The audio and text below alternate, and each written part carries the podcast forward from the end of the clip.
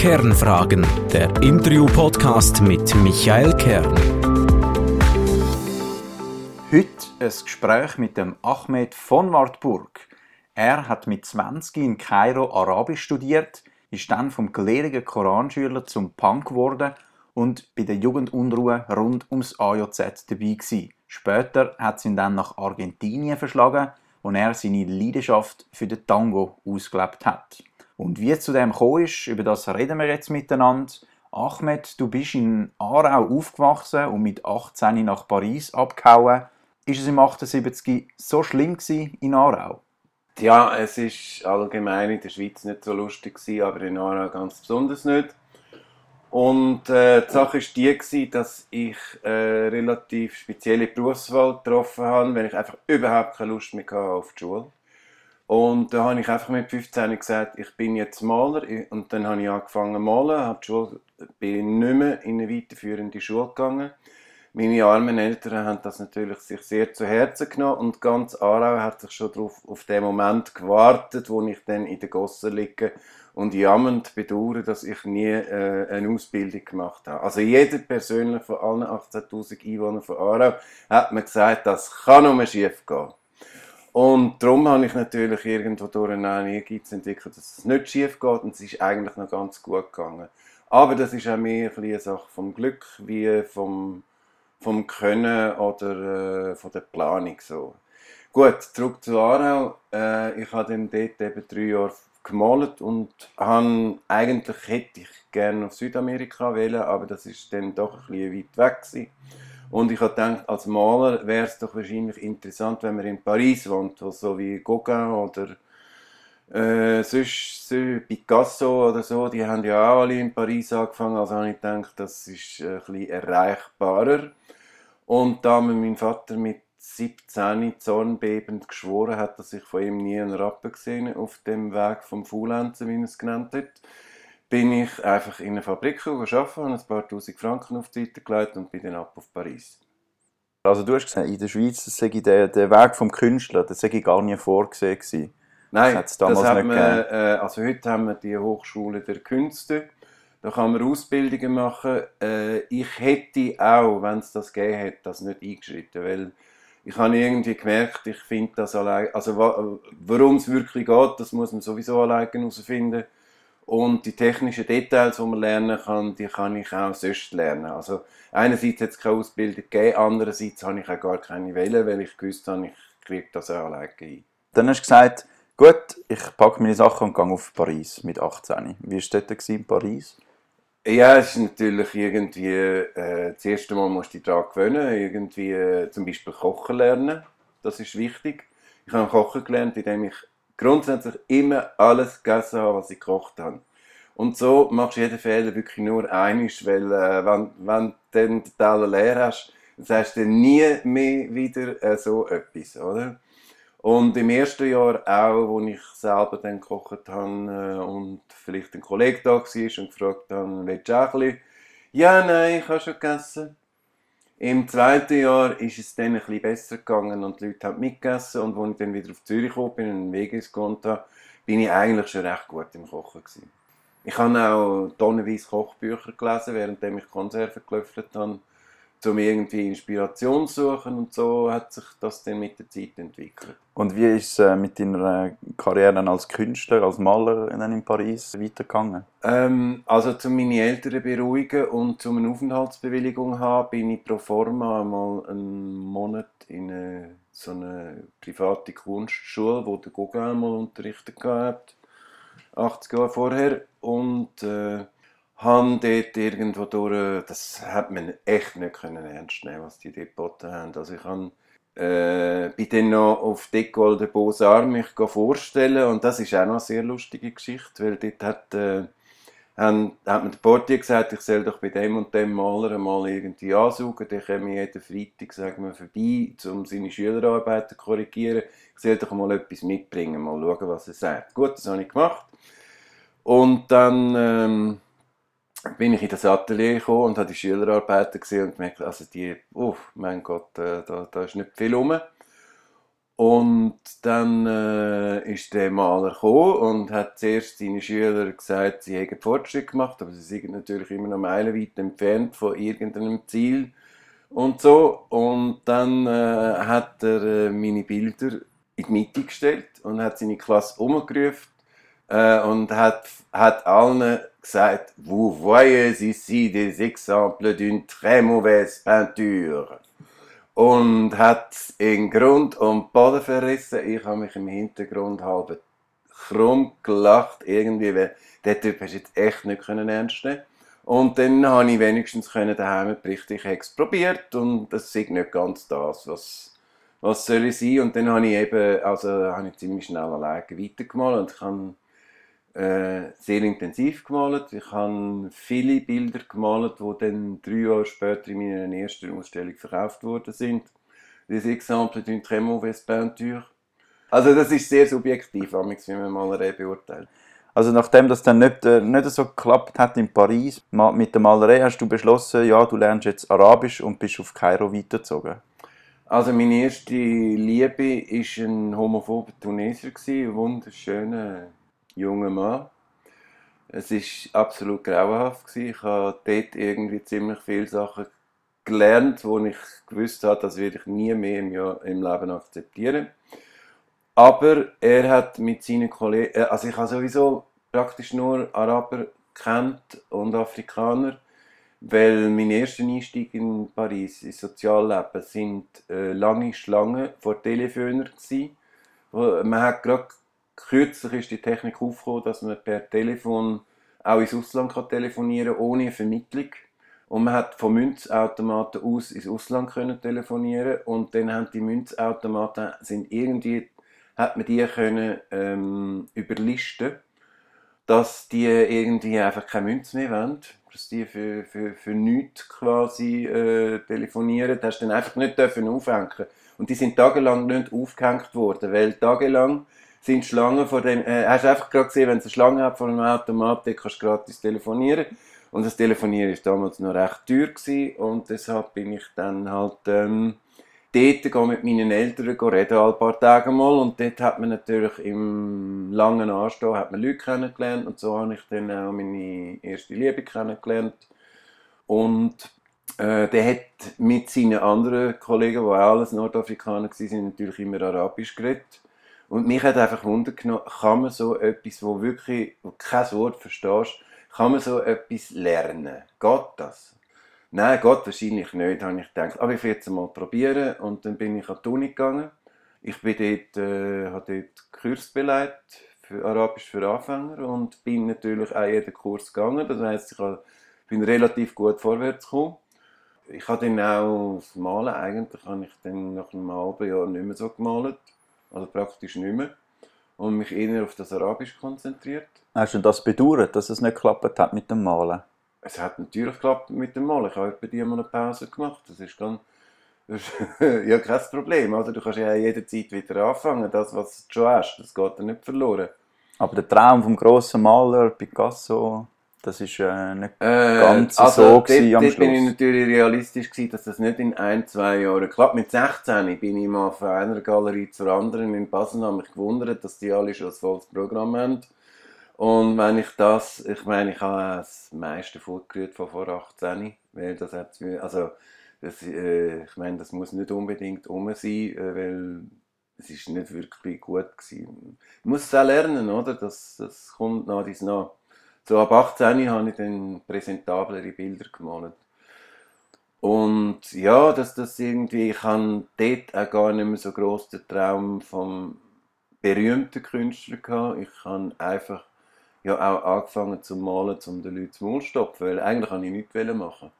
Und da habe ich gewusst, mit dem kommst du nicht durch, also habe ich irgendetwas müssen haben und da habe ich gefunden, Maler ist noch gut, weil zum Malen kannst du in schöne Landschaften gehen, umhocken und sagen, du wartest auf Inspiration. Das ist, ich meine, das mit dem Nichtmachen hat sich dann irgendwie, wo es angezogen hat, in der Kunst schon irgendwie als Illusion erwiesen, aber ich habe es dann schon mit Freude gemacht, weil irgendwo durch die Intuition sehr gut gewesen von dieser Berufswahl. Also es liegt mir auch, das Malen.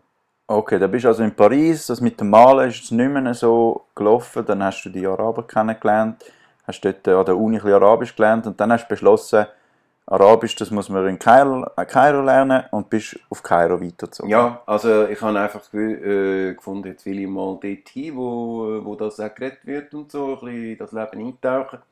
Und bin auf Kairo und dort bin ich wieder sehr viel mit, äh, äh, jetzt nicht mehr mit, mit Nordafrikanern, sondern mit Senegalesen und Mali und so, all die subsaharischen äh, islamischen Nationen, die haben natürlich so Studenten geschickt nach Ägypten zum Arabisch lernen, weil das braucht man ja. Der Koran ist auf Arabisch und der gibt es nur auf Arabisch. Den kannst du nicht übersetzen, das ist Gottes eigenes Wort und das ist jetzt halt mal auf Arabisch gekommen, weil es die Araber wirklich am nötigsten haben, Gottes eigenes Wort. Die sind immer stolz darauf, dass der Koran auf Arabisch gekommen sind. Das sollte sich eigentlich schämen, weil in einer Kuhherde, wenn du die treibst, dann, nachher, dann, dann, dann gehst du äh, gehst auf die hinterste Kuh los, damit es vorwärts geht. Oder? Die vorderste musst du nicht antreiben, aber die hinterste schon. Und deshalb ist der Koran auf Arabisch gekommen. Weil die Araber es wirklich am nötigsten hatten, einmal ein bisschen irgendwie mhm. äh, von Gott gesagt zu bekommen, wie man, jetzt, wie man sich benimmt und wie man anständig lebt. Und dass man seine Töchter nicht aussetzt, wenn man sich schämt, dass es keine Söhne sind und so Zeug. Die Theorie hast du hoffentlich äh, an der Universität in Kairo nicht ausgepackt. Die habe ich erst dann ein bisschen später entwickelt. Dort habe ich noch ein bisschen mehr Respekt von dem Ganzen. Und äh, ich habe eben viel mit Senegalesen verkehrt, weil so gut Arabisch habe ich noch nicht können, dass es äh, irgendwie... Das habe ich dann in dem halben Jahr ist dann schon gekommen. Also am Schluss habe ich wirklich fließend geredet, äh, auch ägyptischer Dialekt. Aber am Anfang war es natürlich ein bisschen schwierig und die Senegalesen und Mali und äh, Burkina Faso und so, die reden ja alle Französisch. Und dann habe ich eigentlich mein Sozialleben innen mit denen gemacht und die haben gefunden, komm doch an die Uni. Äh, dort, dort, dort kannst du äh, gratis lernen und so. Und ich habe gefunden, ja. Und das ist jetzt die berühmte Al-Azhar-Universität Das ist die höchste theologische Universität von der islamischen Welt. Und was der Direktor von dieser Universität zu Glaubensfragen äußert, wird von Indonesien bis Senegal von Millionen von Leuten gelost und, und äh, für wahr empfunden. Aber da muss es dir ja kalter Rücken durch ablaufen, so eine, so eine riesige Autorität. Äh, ja gut, den habe ich nie persönlich gesehen. Ich bin in eine Institution dann gekommen, wo man eben Afrikaner und Türken und Jugoslawen hat und Indonesier und Malaysier und so wo man all denen, die nicht arabischsprachig aufgewachsen sind, genügend Arabisch beibringt, damit sie eben studieren können. Oder? Das wäre wie wenn jetzt ein Chines an die ETH kommt und einfach sein Englisch ist nicht so gut, dann muss man ihm zuerst mal ein bisschen Englisch, also muss er noch Englischkurs nehmen, bevor er überhaupt das ETH-Studium anfangen kann. Das ist dort halt so gewesen. Und, und das Gute war, man hat uns Arabisch beigebracht über den Koran. Also wir haben einfach Koran auswendig gelernt und wenn wir nicht Koran auswendig gelernt haben, haben wir Legenden über den Propheten auswendig lernen müssen. Das heißt, Koran musst du 100% perfekt auswendig lernen, weil es ist Gottes eigenes Wort und da darf überhaupt kein Fehler passieren. Nicht der allergeringste, nicht 99,9, nein, 100% perfekt. Und dort habe ich auswendig lernen gelernt. Ich habe schon immer einigermaßen gut können, aber dort habe ich es wirklich perfekt auswendig lernen gelernt. Und als ich dann ein paar Jahre später angefangen habe, Tango zu singen, dort habe ich noch nicht wirklich gut Spanisch können. Ich habe Spanisch eigentlich singenderweise dann gelernt, indem ich hunderte von Liedern auswendig gelernt habe. A la Methode de Al-Azhar. Oder? Hundertprozentig perfekt in einer Sprache, die nicht so genau kannst, oder? Lernst einfach alles mal genau so, wie es ist. Und später habe ich dann gemerkt, ja, ich habe ein paar Druckfehler habe ich auswendig gelernt. Perfekt, oder? Okay. Und das habe ich dann können korrigieren. Also das klingt für mich jetzt nicht so prickelnd, da äh, den, den Koran äh, auswendig lernen, jeden Buchstaben. Aber du hast ja, glaube ich, auch nicht so lange ausgehalten. Wie lange bist du insgesamt an dieser Universität gewesen? Also ich bin äh, zuerst, ich bin drei Monate an dieser Universität gewesen, und dann bin ich nochmal auf Kairo und habe ich irgendwie gefunden, jetzt wäre es noch interessant, das Ganze mit einer Pilgerfahrt nach Mekka zu krönen. Weil dort hat es ja wirklich, dort kommst du nur an als, äh, als Muslim und so. Und da habe ich gefunden, ist schon irgendwie, es wäre doch schon noch schön, oder? und habe mich dort äh, eingereiht für ein Pilgervisum in einer riesen Schlange vor der saudischen Botschaft. Und als ich dann endlich am Schalter war, haben die gesagt, ja, sie, müssen da, sie sind kein Ägypter, sie müssen da in der Schweiz das Visum holen. Okay, bin ich zurück in die Schweiz. Ich wollte eh wieder ein paar Monate arbeiten, um meine Finanzen aufzubessern. Und dann in der saudischen Botschaft in der Schweiz haben sie gefunden, ja, aha, sie sind Muslim und sie heißen Ahmed als Muslim. Ja, wieso steht das nicht im Pass? Und dann haben ich gesagt, ja gut. Dann habe ich das EAPD angerufen und die haben gesagt, ja komm, also vergiss es, oder? Das wird jetzt nicht einfach so geändert. Also du hast in Ägypten ja äh, deinen Namen geändert gehabt. Um an dieser Universität zu studieren, hast du müssen Muslim sein. Der Übertritt ist total einfach. Und dann hat man mir gesagt, jetzt trägst du einen arabischen Namen als neuer Muslim. Und ich habe gefunden, wieso? Ja, das macht man halt so. Okay, machen wir es so. Der erste Name, der mir eingefallen ist, war Ahmed. Weil dort heisst ja praktisch jeder Zweite so. Und äh, ja, dann habe ich den Namen quasi so als Souvenir von der Reise mitgebracht. Okay, also du hast Und- zuerst hast, äh, Lukas Martin hast du geheißen. Ja. Und dann nachher bist du zurück in die Schweiz gekommen von Kairo und hast Ahmed von Wartburg geheißen. Äh, nein, ich habe immer noch Lukas Martin im Pass geheißen. Und das ist auch nach 15 Jahren so weitergegangen, weil vor 45 Jahren hast du nicht einfach können den Namen wechseln wie heute. Das ist heute viel einfacher, weil damals hätte man jenste Karteikärtchen müssen von Hand umschreiben und so. Also es war eine riesige Sache gewesen. und ich habe dann äh, eben, ich habe, ich habe das probiert und äh, äh, also die, Schweiz, die zuständige Schweizer Behörde hat das sofort grundsätzlich abgelehnt. Dann bin ich nochmal auf die saudische Botschaft und habe gefunden, es ist mir nicht möglich. Und dann haben die gefunden, ja, dann ist auch nichts mit Pilgerreise. Also das heißt, meine islamische Pflicht zur Pilgerreise nach Mekka habe ich nicht können erfüllen, weil äh, ich kein Visum bekommen. Okay. Aber das wäre ja sowieso ein bisschen das Leitprogramm gewesen. Also drei Monate ein bisschen Arabisch studieren in Kairo und dann direkt gerade äh, auf Pilgerfahrt nach Mekka. Das, Das- wäre so ein bisschen, das ist so ein bisschen die, die lockere Variante, oder? Ähm, ich gehe immer in die lockere Variante und wenn ich etwas mache, dann mache ich es ja in der Regel sofort. Immer die lockere Variante, das finde ich sehr sympathisch. und dann nachher bist du eben zurückgekommen äh, in die Schweiz und dann hat das Ganze angefangen mit dem AJZ. Also das hat schon angefangen, bevor ich das zweite Mal auf, äh, ich bin irgendwie Anfang Juni 80 nochmal auf Ägypten. Und dann haben mir meine Eltern geschrieben, seitdem du fort bist, ist eine Demo nach der anderen in Zürich und so. Und ich habe gedacht, aha, ja. Aber es hat mich nicht gross interessiert. Und dann bin ich eben zurückgekommen und die Pilgerreise ist ins Wasser gefallen. Und ich habe gefunden, gut, dann tun wir jetzt mal ein bisschen Geld verdienen wieder äh, äh, und bin eigentlich so für drei Monate arbeiten auf Zürich. Und dann äh, bin ich dort festgehangen geblieben, bin ich heute noch. Ich habe zwar, ich habe Schicht geschafft, weil ich enorm viel Geld verdient mit dem Schichtschaften, weil in der Nachtschicht hast du, glaube ich, 200% vom Lohn bekommen. Und dann bin ich natürlich immer mit dem 31er hin und zurück, oder? Und dann hat es plötzlich geheißen, Demonstration dort, Demonstration da, Umleitung. Ich habe immer gefunden, aha, man sollte ja eigentlich schon mal gehen. Und das AJZ war offen gewesen und ich habe gefunden, das wette ich schon mal äh, gesehen haben. Aber ich bin irgendwie nie richtig gegangen. Oder? Und dann haben sie das AJZ das erste Mal geschlossen und dann habe ich gefunden, Gott, vertell ich nochmal, ich habe das gesehen.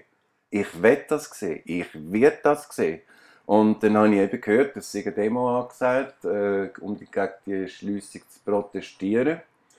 Und dann bin ich an die Demo gegangen und ab dieser Demo bin ich an jede Demo gegangen, die es hatte. Also zum, zum das kurz zu sagen, eben der, der, der Stadtrat hat damals beschlossen, am, äh, das ist im September, Anfang September 80 ist das gewesen. Ja, am 3. September ist geschlossen worden. Am, am 4. ist glaube geschlossen Ja. worden und sie haben gesagt, äh, dann ist es am Abend noch zu heftigen Auseinandersetzungen dann gekommen und dann hat die Bewegung dann zwei Tage später, am 6.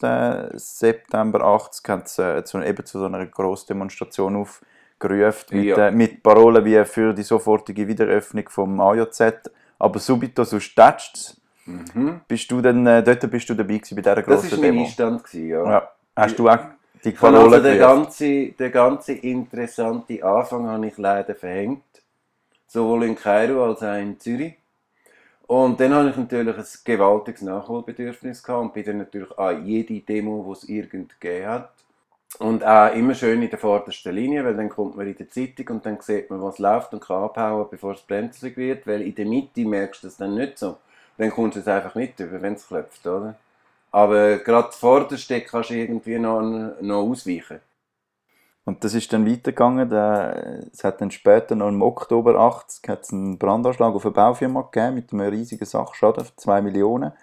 Und ähm, Tag darauf hat es dann eine Versammlung gegeben von dieser Bewegung in der Roten Fabrik. Und dort ist darüber diskutiert worden, ob, ob ein Gewaltakt, ob es das braucht oder ob es auch einen anderen Weg äh, gäbe. Wie hast du das damals wahrgenommen in der Frage Gewalt? Ist das nötig oder nicht? Also so Anschläge, die sind natürlich sehr diskret geplant worden. Also da habe ich jetzt überhaupt nicht mitbekommen. In diesen Kreisen bin ich nicht gewesen.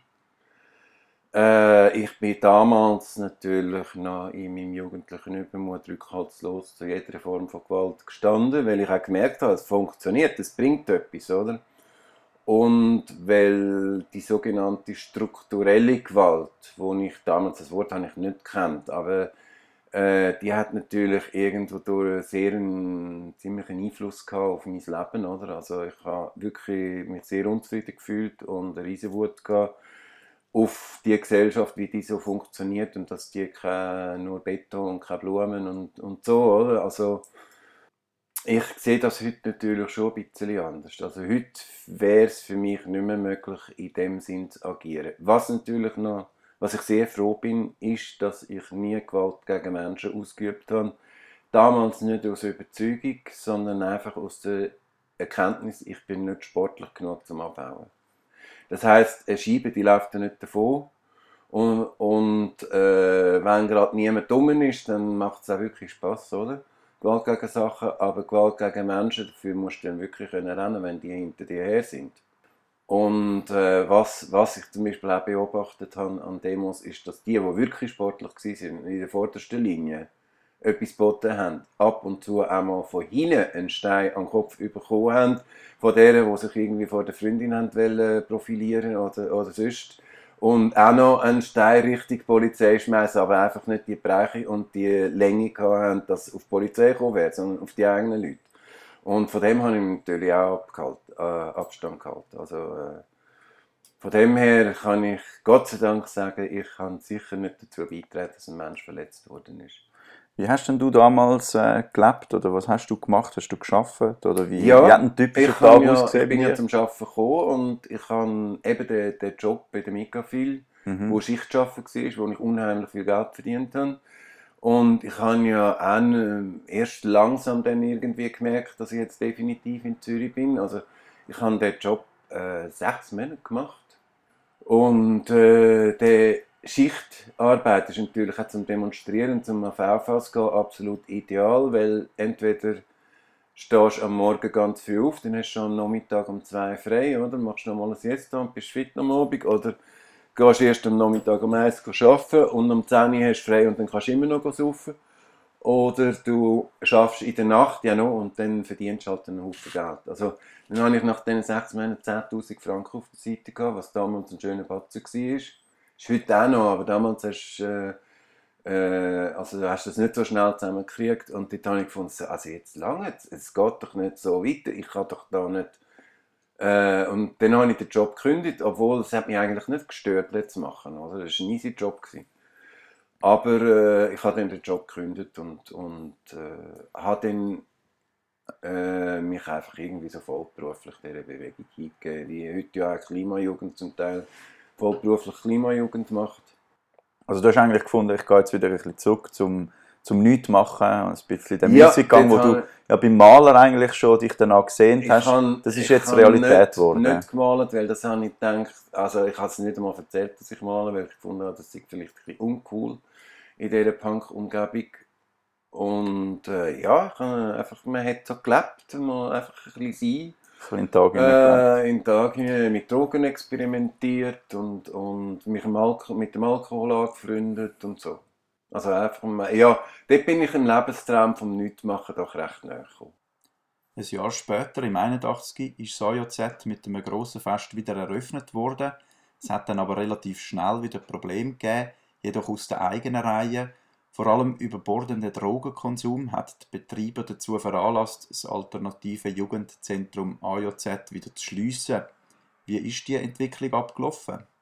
äh, dann ist das AJZ aufgegangen und der Stadtrat hat dann einen sehr geschickten Zug gemacht. Er hat eine Million zur Renovierung der Bewegung mehr oder weniger äh, in die Hand gegeben. Also das ist dann von der Pro Juventude oder so, ein paar Leute haben das irgendwie ein bisschen verwaltet. Dann sind die Leute nicht mehr nach Demos gegangen, dann haben sie bastelt oder an, an eurem AJZ, sind auf dem Dach rumgehockt und haben so getan, als würden sie Ziegel äh, auswechseln und haben sich Bier vollgekifft. Und äh, eben sind, sind, sind nicht mehr auf der Straße gewesen, oder? Das, das hat man im Stadtrat dann doch sehr, äh, also das Gewerbe hat sehr gedankt und so. Und der zweite geschickte Schachzug war, dass man die ganze Heroinszene von der Gas und von ihrem Treffpunkt weg ins AJZ hineingetrieben hat.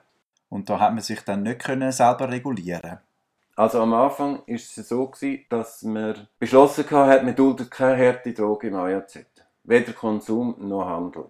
Und dann ist es aber so gewesen, dass einige, die bei der Bewegung mitgemacht haben, schon vorher junkt haben und andere irgendwie äh, ein bisschen auf den Geschmack gekommen sind.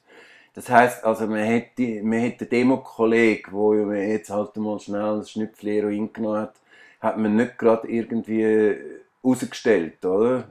Und dann irgendwann ist äh, meine ja, das sind ja alles arme Opfer von der Gesellschaft und so. Und und dann haben äh, eben gegen den Herbst ist immer mehr irgendwie, das Heroin ist immer präsenter geworden, oder zum Teil haben sich Junkies dann schon ein bisschen so häuslich eingerichtet und äh, du hast einfach gewusst, wenn du Heroin brauchst, musst du ins AJZ, das ist nicht gut und weil, ich meine, wo Heroin konsumiert wird, wird automatisch gehandelt, das lässt sich nicht verhindern, oder? Und dann nachher ist es gegen den Herbst, es immer weniger und weniger und weniger normale Leute und immer mehr und mehr, mehr Junkies und das ist wahrscheinlich politisch auch gewollt gewesen, oder? Und dann äh, hat man um die Weihnachten äh, 81, 82 hat man nochmal einen Versuch gemacht und aufgemacht und festgemacht und so. Und äh, es hat dann auch das erste Fixerstübli gegeben, was natürlich noch völlig, völlig undenkbar war für die normale Politik. Die sind erst ein paar Jahre später drauf gekommen. Und dann nach, de, nach dem Neujahr ist es endgültig vorbei gewesen. Dann ist das äh, Zombie, Zombie-Halle geworden, oder? Also dort, dort bist du dann nicht mehr hingegangen, weil es ist einfach nichts anderes mehr gelaufen, als, als irgendwelche Junkies, die geguckt sind. Und so ist es halt, äh, wo es dann geschlossen worden ist, hat es noch eine Demo gegeben, aber der Pfupf war draussen. Gewesen. Und dann viele von der Bewegung sind dann halt leider im Heroin gelandet. Und du bist dort äh, in dem, dieser Drogenszene auch dabei gewesen, oder du hast dich von dem rechtzeitig distanziert? Ähm, wie soll ich sagen? Ich habe äh, äh, Opium habe ich damals probiert, aber das hat mich nicht groß fasziniert. Aber äh, Heroin hätte ich jetzt nie genommen in dieser Zeit, weil du hast genau gesehen, wohin das führt. Also das, das ist etwas, das ist schon äh, auch, du bist auch sozial irgendwie dann schnell ausgrenzt worden, weil ich meine, ganz am Anfang in den 70er Jahren haben die Hippies noch am Küchentisch irgendwie die Spritzen umgereicht und in den 80er Jahren hast du dann aber schon auf die Scheisse müssen gehen. Und, und es war niemand glücklich gewesen, wenn du gekommen bist und gesagt hast, ich muss schnell auf die Scheisse. Und man gewusst hat, du willst den konsumieren. Also, es ist schon eine, eine ziemliche Ausgrenzung gewesen. Es hat ein paar Leute gegeben, die zwischen Heroin und, und Polittätigkeit so ein bisschen oszilliert haben. Aber, äh, und, und sind auch längst nicht alle wirklich abgestürzt, die mit dem Zeug zu tun haben. Das war auch so eine Legende, wo man uns als Kind gesagt hat, einmal probieren und dann bist du für immer süchtig und so. Das stimmt nicht unbedingt. Also es hat, äh, 80% der Heroinsüchtigen sind noch einigermaßen sozial integriert gewesen mit Absturzphase und dann haben die Absturzphase halt manchmal auch dazu geführt, dass du nicht mehr zurückgekommen bist. So, aber äh, es ist, äh, ja, es ist einfach, äh, es ist sehr, sehr präsent gewesen. Und ich meine, in Amerika und im Baskenland und so, dort hat man ja die politische Bewegung auch versucht, mit Heroin kaputt zu machen. Eher ein eine Verschwörungstheorie, oder hast du das Gefühl, dass das auch politisch gesteuert worden ist? Ich will jetzt nicht behaupten, dass es bewusst so gemacht worden ist, aber es ist einfach irgendwie ein bisschen auffällig, dass man, äh, die Junkies haben sich an der Riviera getroffen und in ein, zwei Spünten und die ein, zwei Spünte, die sind genau in dem Moment, wo sie ALZ aufgegangen sind, polizeilich geschlossen worden. Das ist schon, äh, also, das kann ja ein Zufall sein. Du bist jetzt jedenfalls in dieser ganzen Zeit vom gelehrigen Koranschüler zum, zum Punk übertreten. Wie ist das Ganze vonstatten gegangen? Indem ich meine Haare gefärbt habe. Das allein macht ja noch keinen Punk aus, oder? Ähm, so ideenmäßig bin ich natürlich schon ziemlich nah an, an dieser Sache. Es ist ja noch im Winter 8081, wo eben das AJZ ist das erste Mal geschlossen wurde. Und dann von September bis April, wo es wieder aufgegangen ist, äh, hat es eine zweite Welle in der Punkbewegung in Zürich gegeben.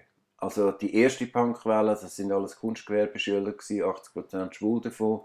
Und die haben das eher so ein bisschen unter ästhetischen Gesichtspunkt gemacht.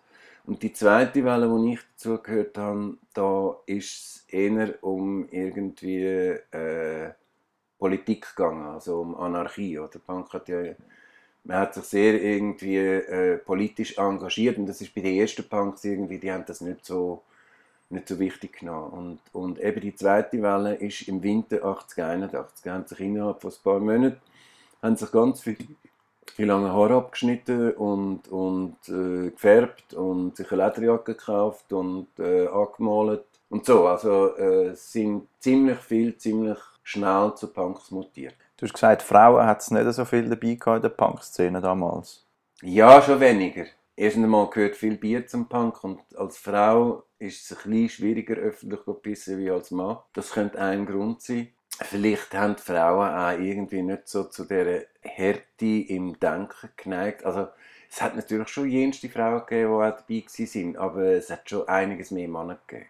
Es war vielleicht irgendwie auch ein bisschen so Adoleszentenhordenverhalten gewesen, so ein bisschen, wo ja auch also als, als junger Mann da bis, bis zur ersten Freundin hängst du ja auch vor allem mit Kollegen um. Aber äh, Sexualität war dort auch ein grosses Thema gewesen ja, das war natürlich noch alles vor dem AIDS gewesen und die freie Liebe war Pflicht. Gewesen. Zweierbeziehung war etwas sehr Verpöntes. Gewesen. Es hat natürlich ein paar gegeben, die es ganz heimlich doch eine Zweierbeziehung geführt haben.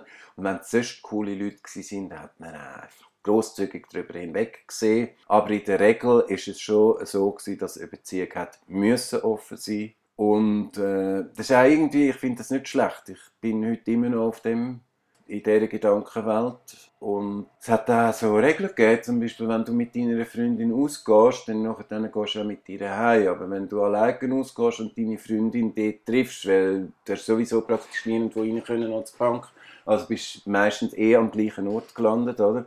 Und wenn du dort deine Freundin gesehen hast, wie sie mit jemand anderem flirtet, dann, nachher, dann hast du gewusst, ah, jetzt Abend können wir etwas anderes suchen. Und das hat gut funktioniert? Oder ist denn da auch Eifersucht aufgekommen?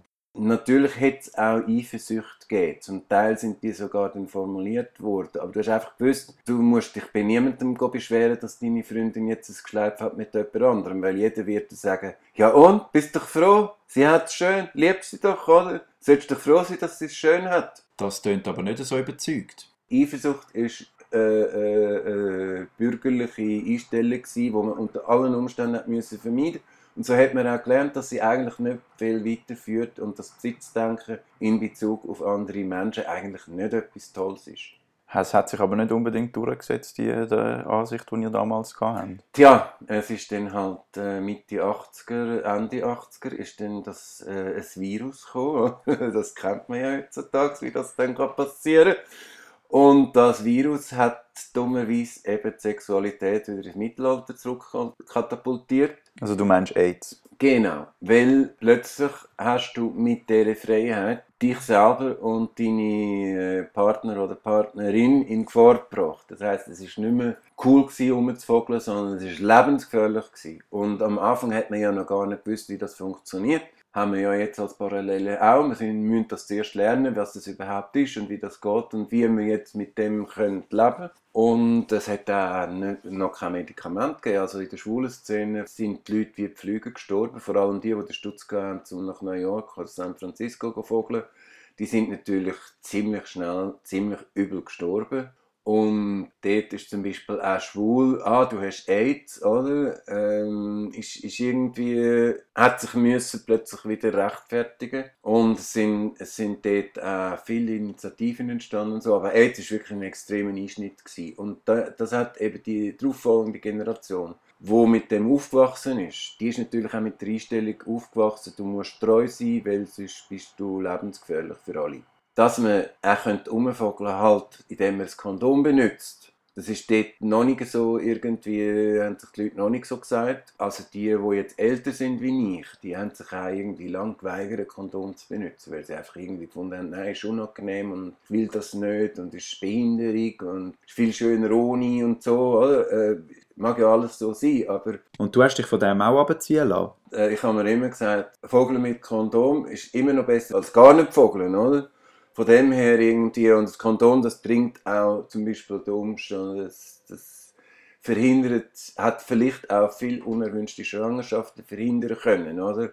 Dass das Kondomgebrauch sich verbreitet hat.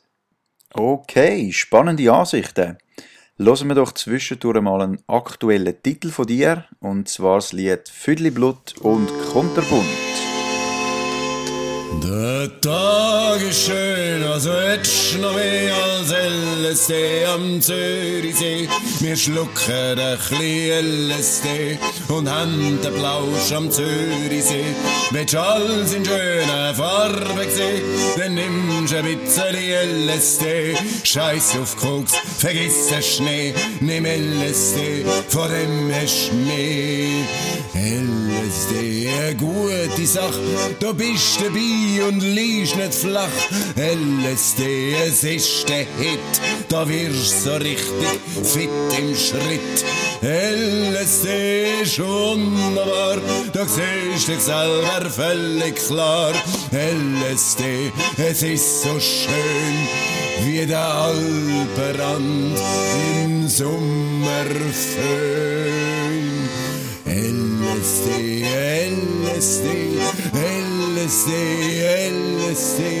LSD, LSD, am Zürichsee mit Wettis Schnee. Der Tag ist schön, was willst du noch mehr als LSD am Zürichsee? Wir schlucken ein bisschen LSD und haben den Plausch am Zürichsee.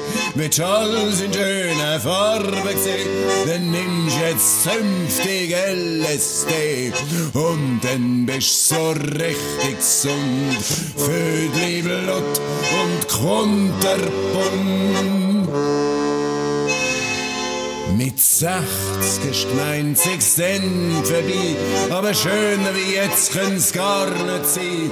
Und noch mit 90 wirst mich sehen auf LSD am Zürichsee. Bei mir zu Gast ist der Ahmed von Wartburg. Und das Lied, das wir gerade gehört haben, passt auch super zu unserem nächsten Thema.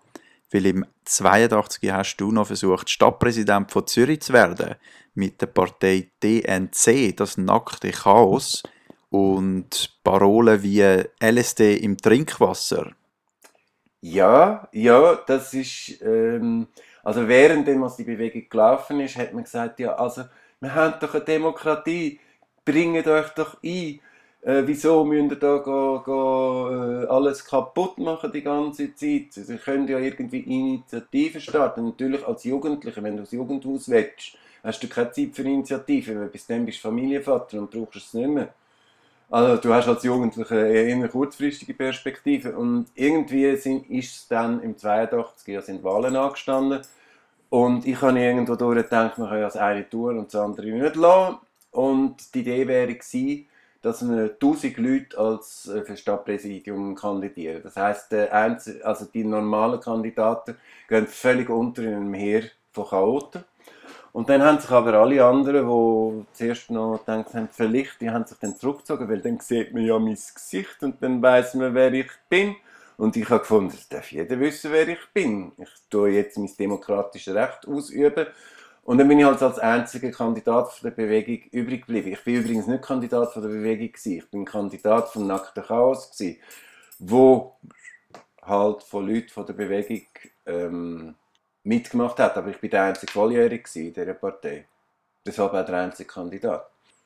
Und dann äh, haben wir eben irgendwie äh, quasi uns so wie ein Efo am Baum von den etablierten Parteien aufgerankt. Das heißt, wenn es irgendwo Wahlveranstaltungen gegeben hat, wo die etablierten Kandidaten sich haben wollen vorstellen, dann ist dann irgendwann einmal die Türen aufgegangen. Ich bin mit meinem Parteigefolge eingetreten. Wir haben angefangen Flyer verteilen, Handküssli werfen und äh, Sprechchöre sind dann entstanden, wo oft vom Publikum teilt worden sind. Ahmed war Präsident und äh, wählt den Schönsten, ist auch mein, mein Motto gewesen. Und das ist natürlich wie billig, oder? Mit 23 bist du halt irgendwie durch noch ein bisschen schöner wie all die alten Säcke. Und äh, ist auch kein Verdienst und so, aber ich meine, es ist einfach darum gegangen, so eine Karikatur von einer Kampagne zu machen und es ist eigentlich sehr viel mehr ein Happening gewesen, also äh, Politkunsthandlung wie eine ernsthafte politische Absicht. Weil die habe ich garantiert nicht gehabt. Was, hast, was sind denn sonst noch so für Wahlversprechen, die du gemacht hast? Ja, eben LSD ist Trinkwasser, äh, Nilpferdzucht im Tiefenbrunnen, Palmen am Limmat gehen, 365 Sonnentage im Jahr und, und all, all so mögliche Sachen, oder? So quasi überspitzt, um zu sagen, dass die anderen auch einfach Zeug versprechen, was sie dann nicht können halten können. Und ich hätte nie gedacht, dass die Kampagne so ein Echo hätte. Es ist irgendwo durch mal so zur richtigen Zeit das Richtige machen. Es ist auch eben irgendwie, es hat viel Witz und Humor gehabt. Und das ist äh, bei vielen Leuten auch noch gut angekommen. Und die ist dann auch von der Presse extrem aufgegriffen worden und extrem irgendwie äh, beachtet worden. Und das hat mich eigentlich erstaunt, weil ich nicht damit gerechnet habe und dann bin ich ruckzuck plötzlich wirklich total berühmt gewesen. Also die Leute haben mich auf der Straße gekannt und grüßt und so. Dann hast du also, nachdem es nicht ganz zum Picasso gelangt hat, doch noch einen gewissen Raum erlangt.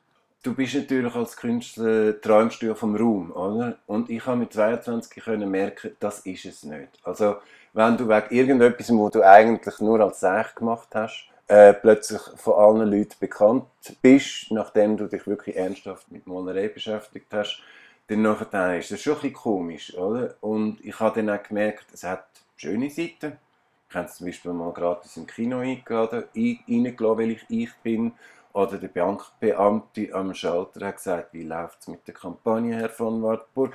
Das, das, schweichelt mega, oder? Aber auf der anderen Seite habe ich dann gemerkt, es gibt auch viele mühsame Situationen, vor allem, dass die Leute, die dich sehen, die haben das Bild von dir, das sie aus der Presse haben, das haben sie nicht von dir, oder? Und du bist nicht so, äh, und auch wie die Presse dich darstellt, muss nicht unbedingt so sein, wie du dargestellt werden möchtest oder wie du dich fühlst. Und es hat sogar einen Interviewer gegeben, wo, wo wirklich Fragen erstunken und erlogen hat mit den Antworten. Oder? Das hat mich dann schon sehr erschüttert, weil ich dachte, der Journalismus sucht nach Wahrheit. Nein, er sucht nach Verkaufen von diesen Käseblättchen, oder?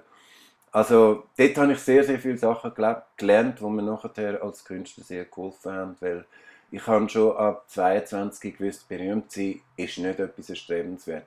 Es ist Ruhm, Ruhm unter Leuten, wo du bewunderst, das ist erstrebenswert. Also wenn andere Künstler kommen, wo du toll findest und sagen, wow, was du machst, das ist wirklich einzigartig.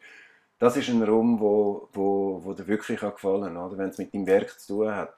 Aber wenn es einfach irgendwie mit, mit deinem Humor zu tun hat und, und deiner Sucht nach Öffentlichkeit, dann kannst du ja nicht so wirklich stolz drauf sein. Oder? Und ich bin auch Gott froh, dass nach lange, lange Jahre das immer mehr in Vergessenheit gekommen ist und ich immer mehr wieder können, so ein bisschen sein, wie ich, also mein Bild steuern von der Wahrnehmung. Und ich habe auch schon gemerkt, irgendwie, man muss diesen verdammten Journalisten grauenhaft auf die Finger schauen, dass sie nicht irgendetwas bringen, oder? Und vor allem schon in der Schweiz machst du ein Interview auf Schweizerdeutsch und dann kommt es in Hochdeutsch. Schon dort kann, ohne böse Absicht, viel passieren, wo dann nicht mehr so ist, oder? Und wenn dann noch böse Absicht dazukommt, dann wird es ganz übel. Du hast dann ein bisschen später irgendwann beschlossen, du willst noch mal etwas ganz Neues machen. Und dann hast du den Tango entdeckt. Oh nein, das habe ich gar nicht beschlossen. Das ist einfach so passiert, wie viele gute Sachen im Leben. Also ich habe mich dann mit 25 mal, und da habe ich selber drüber gestaunt, total in eine Frau verliebt. Weil ich habe mich schon mit 21 habe ich mal ein Geschleif mit einer Frau, das ist aber sehr dramatisch ausgegangen für die Ärmste weil sie eben zum Beispiel die freie Liebe nicht vertreten hat. Und dort habe ich irgendwo gemerkt, nein, lass die Finger von Frauen, das bringt es nicht. Wenn die so emotional reagieren, wenn du deine Freiheit auslebst, dann, machst du das lieber mit Kollegen, weil dort ist es irgendwo durch, äh, stoß ist eher auf Verständnis. Also ich habe vielleicht auch irgendwie eine, halt einen verwünscht, der nicht ganz so weit war, für mit einem hochgradig bisexuellen Mann zusammen zu sein. Und für mich war es eher ein, ein Ausprobieren gewesen. und für sie war es die ganz grosse Liebe gewesen. und sie hat dann mich im Flagranti verwünscht und ein riesiges Drama gemacht und gefunden, ich muss ihr treu sein. Und ich habe einfach gesagt, nein. Und dann ist sie völlig zusammengebrochen, ist auf Heroin gelandet und so weiter und so fort. Und ich habe gesagt, Finger weg von Frauen, das ist mir zu viel, ist mir zu zappig. Und dann ist eben die andere gekommen und äh, ja, man, irgendwie habe ich mich dann total in sie verliebt und ich habe dort äh, auch im Café Zeringer und im Roten Ziegel habe ich äh, quasi so neben dem Malen oder mit dem Malen zusammen äh, so ein bisschen Geld verdient. Äh, auf alternative, hierarchiefreie Art, so im Kollektiv arbeiten, ist irgendwie äh, ganz etwas anderes gewesen, wie so in normalen Jobs, oder? Also du, du brauchst einen Haufen Zeit äh, für die kollektiven Prozesse, aber es ist irgendwie eine selbstbestimmte Form von Arbeit, das habe ich gut gefunden und dort habe ich dann eben auch die Frau kennengelernt und ich habe mal ein halbes Jahr irgendwie wieder, äh, wieder richtig malen und bin dafür auf Spanien wählen und sie wollte mitkommen. Und dann ist sie nicht gekommen. Und ich bin in Spanien total verzweifelt, habe die ersten grauen Haare bekommen, habe Herzrhythmusstörungen bekommen, jeden Morgen in Tränen aufgewacht vor Einsamkeit und habe ein Tango-Gesangsbuch gefunden. Und jeder von diesen traurigen Tango war genau meine Geschichte. Gewesen. Und ich habe auch immer von Strassenmusik geträumt. Und dann habe ich, nachdem ich drei, vier von diesen Liedern gelernt habe, eben à la Koran, oder? Äh, bin ich auf die Straße gegangen und habe angefangen, die Lieder zu singen. Und alle haben gedacht, das sei Argentinier, weil ich habe relativ, ich meine, beim Singen hörst du nicht, dass das eine komische Melodie von der Sprache ist. Das verraten die meistens als Ausländer. Und da ich die Wörter perfekt auswendig gelernt habe und in den Tönen vom Lied gesungen habe, haben alle gemeint, ich sei Argentinier, obwohl ich nicht einmal gut Spanisch können. Das hat sich dann natürlich, sobald ich nicht mehr gesungen habe, schnell herausgestellt. Aber im Laufe des Winters habe ich dann doch recht fließend gelernt Spanisch reden. Ich kann schon ein bisschen können, als ich gekommen bin, aber nach drei Monaten habe ich es dann gut können. Und ich habe äh, Menge, ein paar Tangos auswendig gelernt. Ich habe französische Lieder auswendig gelernt, ich habe Flamenco-Lieder gelernt und bin dann mit der Gitarre wieder zurück in die Schweiz und habe dort angefangen Strassenmusik zu machen. Habe dann auch zwei Ausstellungen gehabt und habe dann eben irgendwie, ähm, ja, seitdem habe ich von der Kunst gelebt. Und dann hast du irgendwann gefunden, wenn Tango, dann in Argentinien und bist auf Buenos Aires. Gut, ich bin das erste Mal, die ersten neun Jahre Tango, bin ich immer äh, zwischen Madrid und Zürich pendelt. Und dann habe ich in Madrid habe ich dann so ein argentinisches Tango-Paar kennengelernt. Wir haben zusammen dann auf der Straße gearbeitet.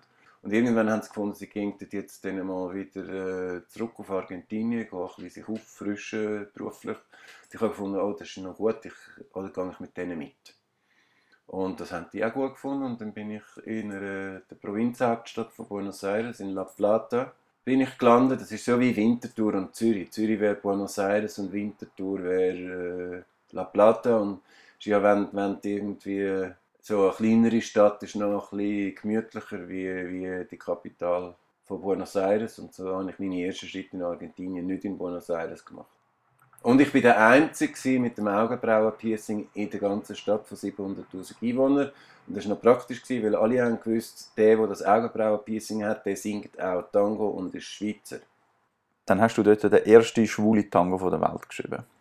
Äh, nein, zuerst habe ich mal meinen ersten Tango geschrieben, da ist es noch um Frauenliebe gegangen. Äh, den habe ich auch erst geschrieben, als ich das erste Mal war und zurückgekommen bin. Beim zweiten Mal bin ich dann schon auf Buenos Aires CD aufnehmen. Meine erste CD nach 10 Jahren Tango singen. Bin ich langsam so weit gewesen, für eine CD aufzunehmen, weil ich meine, das hat ja keinen Sinn, wenn du von Anfang an musst das erste Mal ein bisschen reifen. Und äh, im Sommer habe ich mich in äh, wieder mal eine Frau gesehen, die mir unheimlich Eindruck gemacht hat. Also eben Tango eindeutig von Frauen beeinflusst bei mir. Punk ist eher schwul und Tango ist Frauen. Und dann äh, habe ich gefunden, oh nein, schon wieder so eine. Weil ich meine, die zwei, drei Frauen vorher, die sind wirklich ziemlich schlimm ausgegangen. Weil ich sie mir ja so ausgesucht habe, damit sie schlimm ausgehen. Finde ich jetzt, oder? Ich habe das Drama gesucht, nicht die Frau. Und dann habe ich gedacht, oh nein, ist schon wieder so ein Drama, die ist so herzig, aber irgendwie, was soll ich jetzt da machen? Das gibt wieder, kommt wieder ganz schlimm raus. Und dann ist mir gerade den Sinn gekommen, ja, wenn wenn, wenn mir schon alles Schlimme passiert ist, es kann mir noch mehr Schlimmes passieren, oder? Mach es einfach mal und schau, was passiert. Und aus dem ist der Tango Corazon de Tigre entstanden, wo eben so in dem Stil, oder?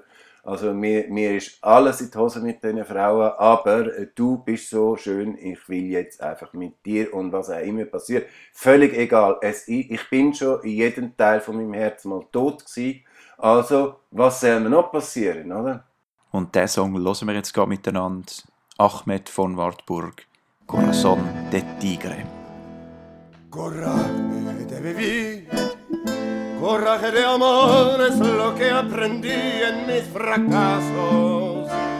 Y aunque me perdí en muchos pedazos, nunca dejé de esperar. La linda me olvidó, la puta me traicionó y la más tierna no me supo comprender. Si toda parte de mi corazón y alguna vez murió, ¿qué más puedo yo temer? Tus ojos que a mí me hablan de amor, me hacen olvidar pasar el olor. Tu piel es el olor de rosa y de jazmín. Y debajo del ombligo tan suave tu jardín, de tantas veces de que ha muerto mi amor. A cada vuelta lo resucité con más horror. En mi corazón es todo para ti. ¿Qué le voy a hacer si soy así? De amar, la vida pide un corazón de tigre. Y aunque mi alma otra vez peligre, por rosa riendo está. Aunque me olvides o bien me traiciones, o tal vez no me puedas comprender. Si toda parte de mi corazón ya alguna vez murió, ¿qué más puedo yo temer? Tus ojos que a mí me hablan de amor, me hacen olvidar pasar el dolor.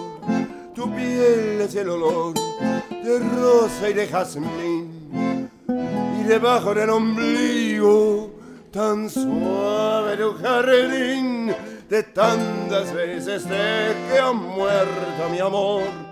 A cada vuelta lo resucité con más ardor.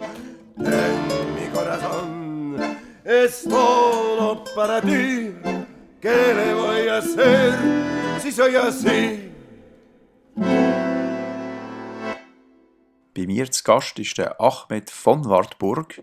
Das ist sehr ein bewegtes Leben, das du uns hier geschildert hast.